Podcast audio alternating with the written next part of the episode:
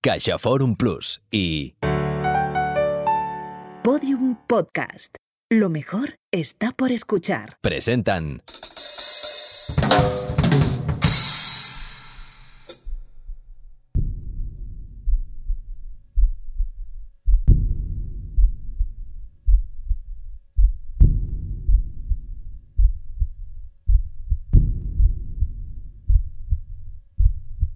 Secretamente, y sin que nadie se haya dado cuenta hasta ahora, una nueva moda se ha extendido entre nuestros jóvenes, el vicioso hábito de escuchar exclusivamente los latidos del propio corazón. Los que han dado en llamarse a sí mismos headbeaters, latedores, los que laten, sufren una percepción de lo real, el mundo exterior reducido a un puro eco de sus propios espacios interiores. Esta percusión íntima influye en pensamientos y conductas y es adictiva.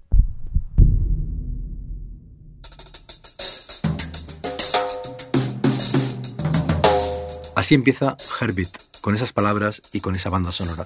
Se trata de una fascinante novela hipertextual y pionera, escrita y diseñada por la artista española Dora García en el año 1999. La ficción especulativa cuenta la historia de los adictos a su propio corazón, cómo quedan en sótanos clandestinos para bailar mientras escuchan sus latidos, cómo crean una subcultura extraña. Justo antes de la irrupción de los teléfonos móviles, que iban a actualizar el mito de Narciso, los antiguos narraban así el origen del pánico. Con sus cámaras y sus selfies, Dora García imaginaba el selfie sonoro, los rituales colectivos para celebrar la autonomía extrema, para celebrar, aunque compartida, la soledad. Tanto la obsesión por la imagen propia como la obsesión por el sonido del propio corazón conducen a un mismo ensimismamiento, a la vida aislada. ¿Cómo podemos huir del narcisismo? Pues, sobre todo, a través del amor.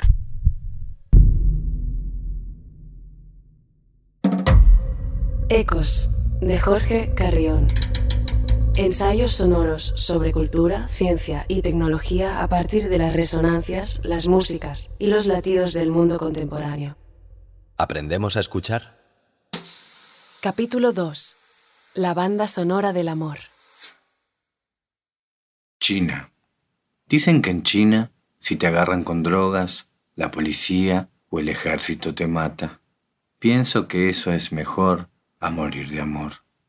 En los cementerios orientales, donde los fusilados van a perder sus huesos, crecen flores de todos los colores, tan hermosas que son ideales para regalárselas a una enamorada. A veces, entre los monumentos irregulares que celebran victorias acontecidas hace años, se ve correr a unos niños que se ocultan tras las lápidas. Seguramente así fuimos nosotros, pero en vez de ojos rasgados, tuvimos ojos redondos que miraban al futuro, iguales a dos piedras que caen entre otras piedras y se confunden para luego desaparecer.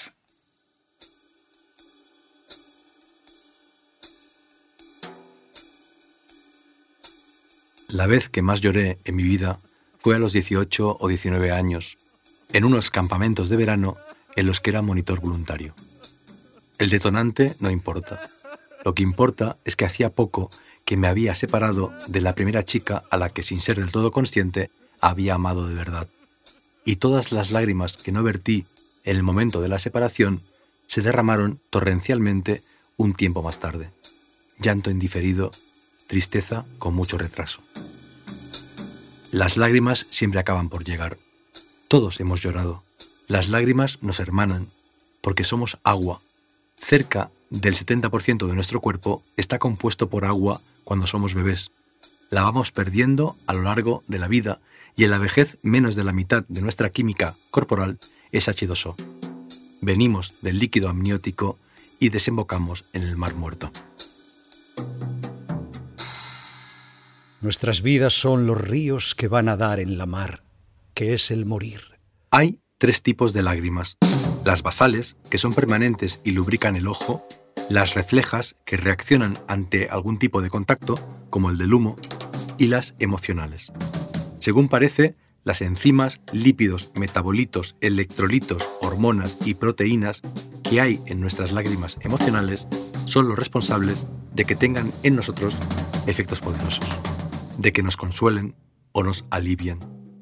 Liberamos con ellas no solo tristeza, sino también estrés, pero todavía no se ha revelado el secreto del llanto.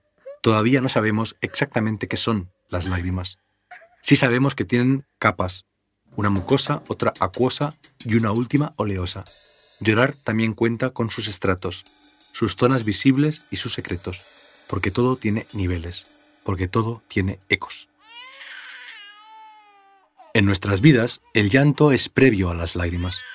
Antes de que podamos llorar, cuando el ojo todavía se está formando, ya podemos, paradójicamente, llorar.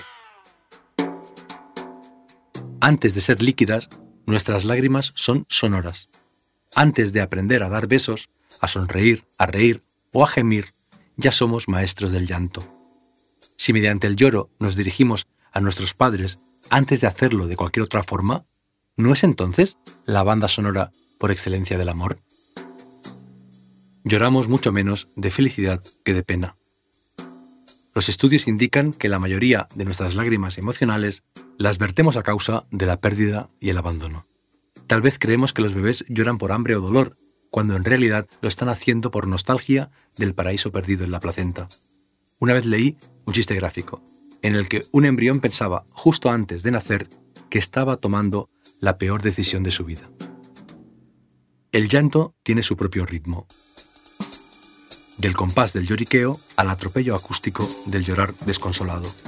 El verbo es elocuente, romper a llorar se te rompe el equilibrio, la cordura, el alma, el control, la voz.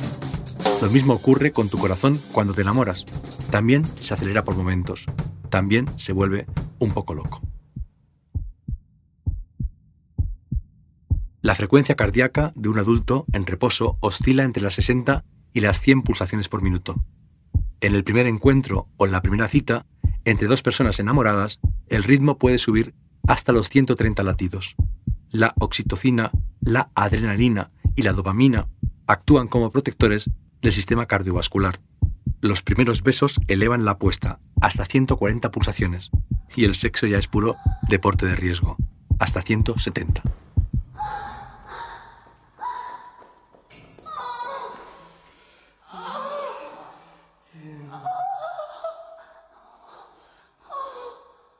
Nuestras hormonas nos protegen en todas esas fases, incluso en el clímax del infarto. Cuando Sigmund Maumann tituló uno de sus libros con la expresión amor líquido, pensaba en la inestabilidad y la fluidez de las relaciones contemporáneas. Como él mismo escribe, en los riesgos y las ansiedades de vivir juntos y separados en nuestro mundo moderno líquido. No sé si pensó en que el amor ha sido siempre líquido, desde el sudor hasta las lágrimas, pasando por la saliva o el flujo vaginal o el semen. La fluidez y la fricción. Esos son los dos polos de la experiencia amorosa. La caricia y la lágrima. El susurro y el grito. El abrazo y la discusión. Por eso nos seducen con tanto poder las redes sociales, las pantallas, las aplicaciones, porque eliminan parcialmente de nuestras vidas el roce.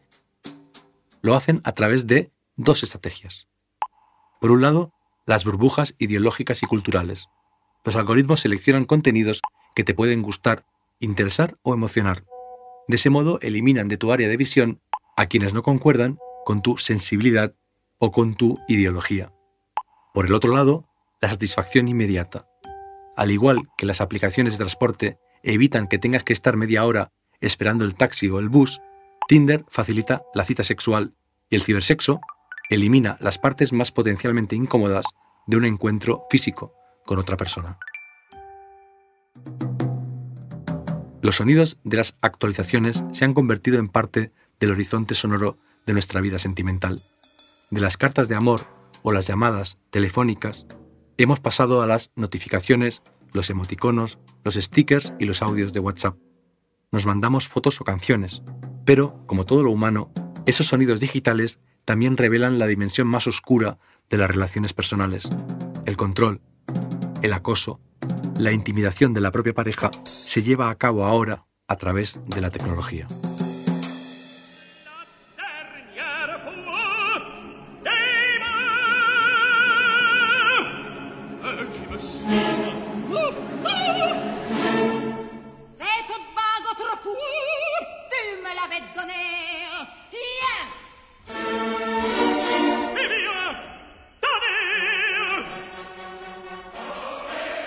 El amor tóxico es tan antiguo como el propio amor.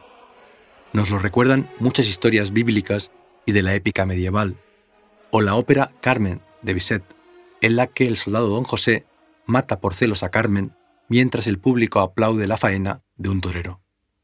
Desde Tristana y Solda o Lancelot y Ginebra hasta la penúltima película de Hollywood, estamos acostumbrados a contar y leer los aspectos más luminosos y más bellos del amor, pero siempre ha existido un vínculo entre la pasión y la violencia. Casi la misma biología del enamoramiento es la responsable de los celos.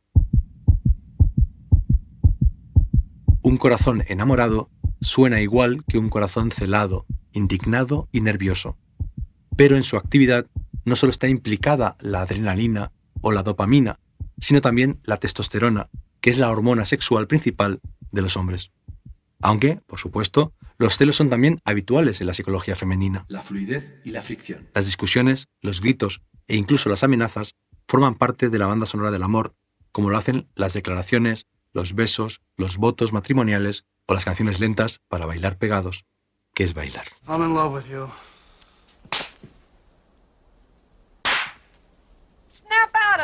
Pero todo lo negativo lo excluimos de nuestra lista de reproducción mental porque tendemos a codificar el amor en clave romántica, incluso cuando éste implica drama, tragedia y muerte.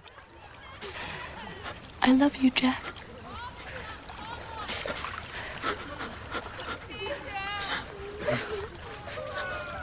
Don't you do that. Don't you say your goodbyes. Not yet. Do you understand me? I'm so cold. Listen, Rose. You're gonna get out of here. You're gonna go on. And you're gonna make lots of babies. And you're gonna watch them grow. You're gonna die an old, an old lady, warm in her bed. Jack se sacrifica por Rose. Escuchamos su diálogo, oímos el agua helada, escuchamos la promesa y los jadeos antes de que ella se salve en la tabla y él muera congelado. No deja de ser extraño que consideremos Titanic como una de las grandes historias de amor de nuestro tiempo, porque en términos de clase es muy problemática. Al final de la película, en el momento de la verdad, el pobre muere para que viva la rica. La lección íntima del capitalismo. Todo cambia para que todo siga exactamente igual.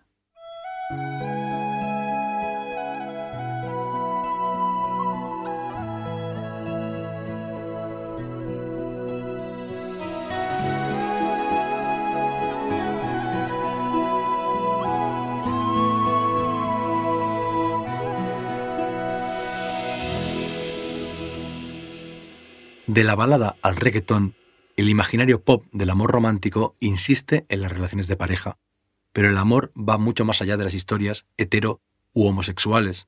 El amor es biología, el amor es amistad, entre humanos y con otras especies.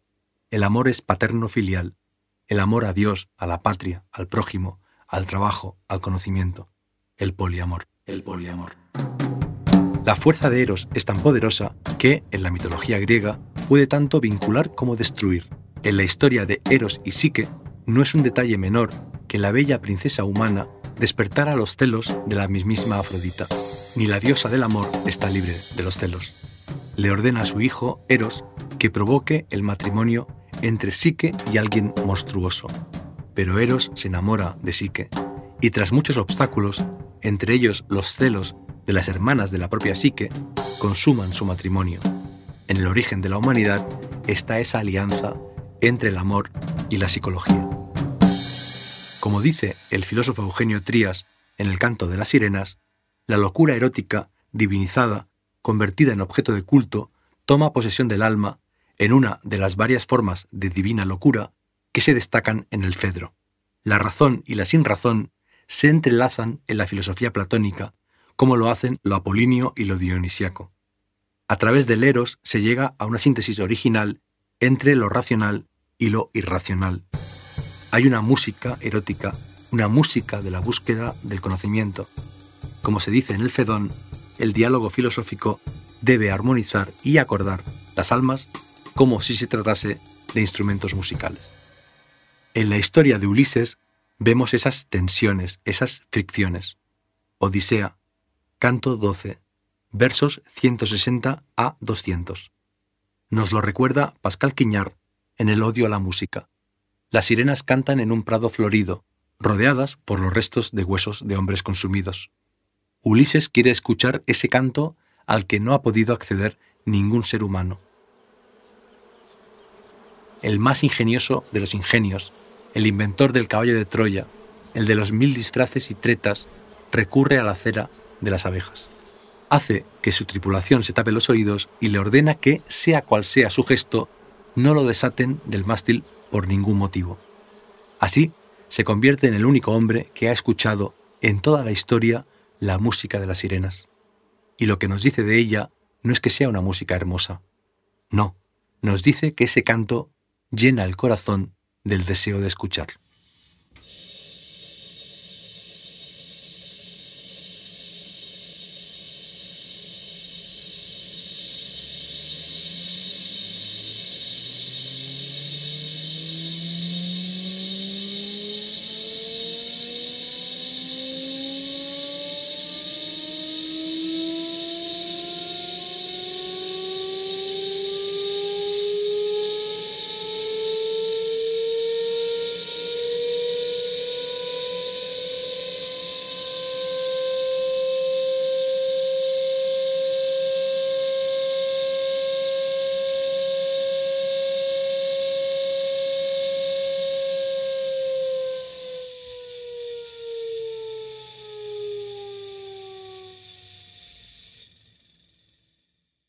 Así sonó en 1813 la primera sirena. Su inventor fue el parisino Charles Cagnac de la Tour y el invento llevó su nombre. Se trata de un artilugio que permite generar sonido y medir su frecuencia, es decir, el número de vibraciones que emite por segundo. Pero pronto se convirtió en un dispositivo para avisar de un peligro. Lo incorporaron las locomotoras y también las fábricas para marcar la hora de salida o para alertar de un incendio. Una nueva tecnología de la escucha puede prever la catástrofe. La policía y los bomberos se adueñaron de las sirenas. Después lo hicieron las guerras, con sus sirenas antiaéreas. Por culpa de esa tradición de aparatos y gritos artificiales, son para nosotros sistemas de alerta, pero en realidad son lo contrario. En griego antiguo, sirena significa las que atan y desatan son deseo de conocimiento a través de los oídos, plenamente abiertos. De tejernos con la realidad. Más allá están los esqueletos, sin duda. Siempre late la violencia tras la belleza, la sabiduría o el amor. Pero la lección de Ulises es que es posible escapar del horror. Solo hay una época de nuestras vidas, nos dice Quiñar, cuando no podemos taparnos los oídos. Antes de nacer, en el vientre de nuestras madres, fuimos Ulises en miniatura, abiertos a la curiosidad infinita, a todos los sonidos del mundo. Todas las historias tratan de recuperar algo de lo que hemos perdido. Tuvimos ojos redondos que miraban al futuro, iguales a dos piedras que caen entre otras piedras y se confunden para luego desaparecer. Creen los varones, escribió Carl Gustav Jung, que Eros es sexo, pero yerran. Eros es estar vinculado con tus amantes, con tus amigas, con tus vecinos, con tus profesores o tus alumnos, con los autores y las autoras de tus libros o tus películas o tus series o tus podcasts favoritos. Por eso sigo creyendo que los podcasts son eróticos y platónicos, relaciones absurdamente personales entre dos personas, la que habla ante un micrófono y la que escucha al otro lado, gracias a unos altavoces o unos auriculares. Lazos orales, vínculos sonoros, diálogos platónicos, cartas mínimas de amor.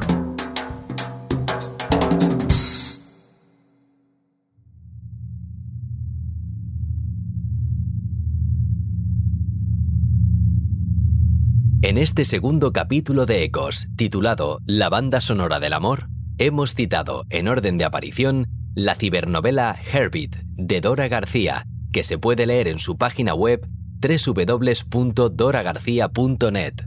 El poema China de Francisco Garamona, incluido en su libro La llama de la poesía quemarse, editado por Ediciones Liliputienses y leído por él mismo en un estudio musical de Buenos Aires. Dos versos de Las coplas a la muerte de su padre, de Jorge Manrique, leídos por Carlos Hipólito para el proyecto Poesía 2.0. Un pasaje de Carmen, de Bisset, que proviene de la web Señal Colombia, de la radiotelevisión de ese país y pertenece a una grabación de 1964, con la voz de María Calas. Algunos segundos de audios de películas presuntamente románticas y de la primera sirena mecánica de la historia extraídos de YouTube. Amor líquido, de Sigmund Bauman, traducido por Albino Santos Mosquera para la editorial Paidós. El canto de las sirenas, argumentos musicales, de Eugenio Trías, publicado por Galaxia Gutenberg. El odio a la música, 10 pequeños tratados de Pascal Quignard, en traducción de Pierre Jacomet, del sello editorial Andrés Bello, y Sobre el amor, de Carl Gustav Jung, en traducción de Luciano Elizaicín para Trota.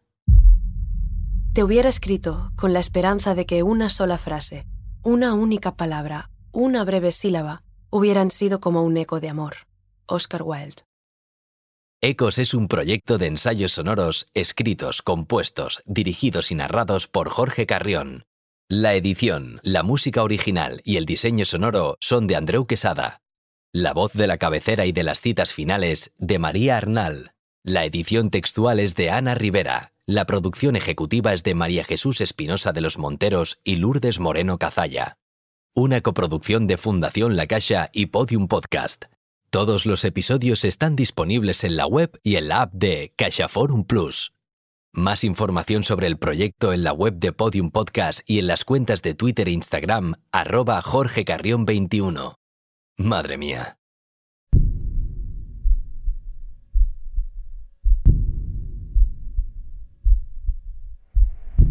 ¿Y qué tenemos aquí en medio? Un pene. ¿Qué tenemos aquí en medio?